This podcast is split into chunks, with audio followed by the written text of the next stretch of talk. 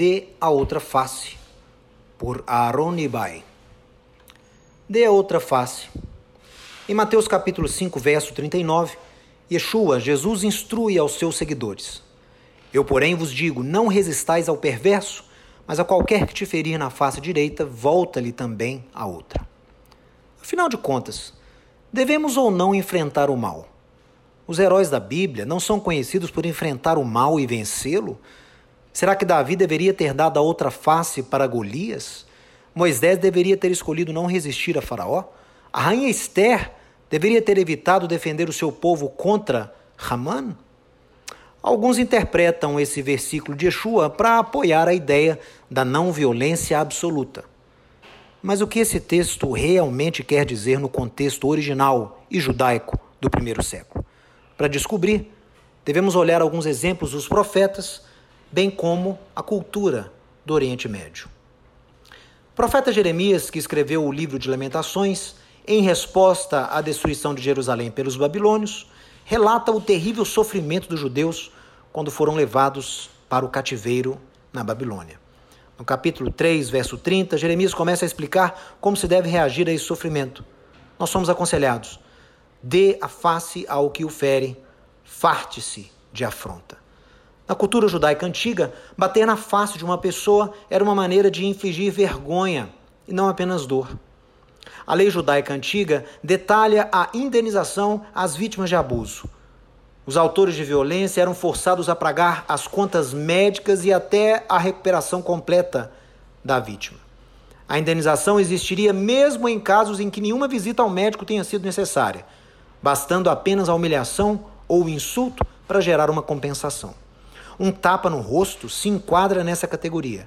A lei judaica explica esses tipos de humilhações.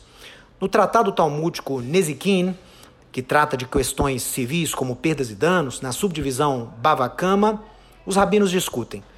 Se alguém der um tapa em uma outra pessoa, ele deve pagar 200 zuzim. Se for com as costas da mão, porém, deve pagar 400 zuzim. Se alguém torce a orelha de uma outra pessoa, puxe seu cabelo, cuspa ou rasga-lhe a capa em público, o autor deve pagar 400 uzim. Pois bem, na cultura do Oriente Médio, é costume usar a mão direita para a maioria das atividades. Golpear uma pessoa na face direita com a mão direita exigiria o uso das costas da mão. Um tapa dessa forma, com as costas da mão, é considerado duas vezes mais ofensivo que um tapa normal, portanto, sujeito a uma multa dobrada. A partir desse contexto, podemos ver então que Yeshua não estava falando sobre violência física, que exigiria o pagamento, mas estava falando sobre insultos. Ele estava nos instruindo a não retaliar quando alguém nos insulta visando a nossa humilhação. Isso segue o mesmo tema de seus outros ensinamentos sobre pessoas que tentam nos humilhar sobre a necessidade de perdoar e sempre buscar a reconciliação. Um conceito bem semelhante aparece na lição de Yeshua sobre a humildade em um banquete. Quando por alguém fores convidados para um casamento, não procures o primeiro lugar, para não suceder que, havendo um convidado mais digno do que tu, vindo àquele que te convidou e também a ele, te diga: dá o lugar a este. Então irás envergonhado ocupar o último lugar. Pelo contrário, quando fores convidado, vai tomar o último lugar, para que, quando vier o que te convidou, te diga: amigo, senta-te mais para cima. Ser-te-á isto uma honra diante de todos os convidados. Pois todo o que se exalta será humilhado, mas o que se humilha será exaltado. Lucas capítulo 14, versos 8 a 11.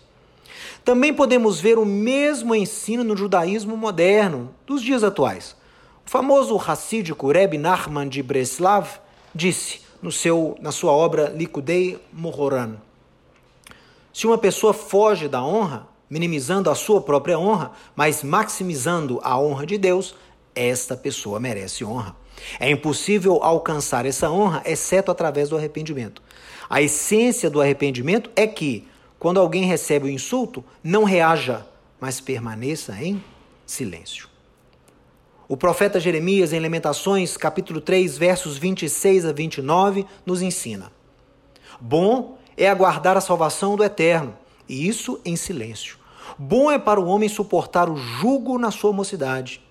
Assenta-se solitário e fica em silêncio, porquanto esse jugo Deus pôs sobre ele. Ponha a boca no pó, talvez ainda haja esperança. Nossa resposta ao sermos humilhados não deve ser reagir ou buscar vingança, mas esperar silenciosamente a vingança da parte de Deus. A pessoa má a quem não devemos resistir não é um ditador do mal ou um intruso que entra armado na sua casa, mas é, na verdade, uma pessoa da nossa própria comunidade que nos ofende e nos humilha os antigos rabinos identificaram ódio, desunião e desejo de vingança como as principais causas de destruição do segundo templo. Parece que Yeshua também identificou esse problema na sua geração e levou as pessoas ao arrependimento. Portanto, a verdadeira lição que devemos ter do ensino de Yeshua em Mateus capítulo 5, verso 39, para dar a outra face a quem nos afronta, é, na verdade, não responder àquele que tenta nos atacar visando a nossa humilhação, mas devemos esperar sempre em Deus. Shalom a todos.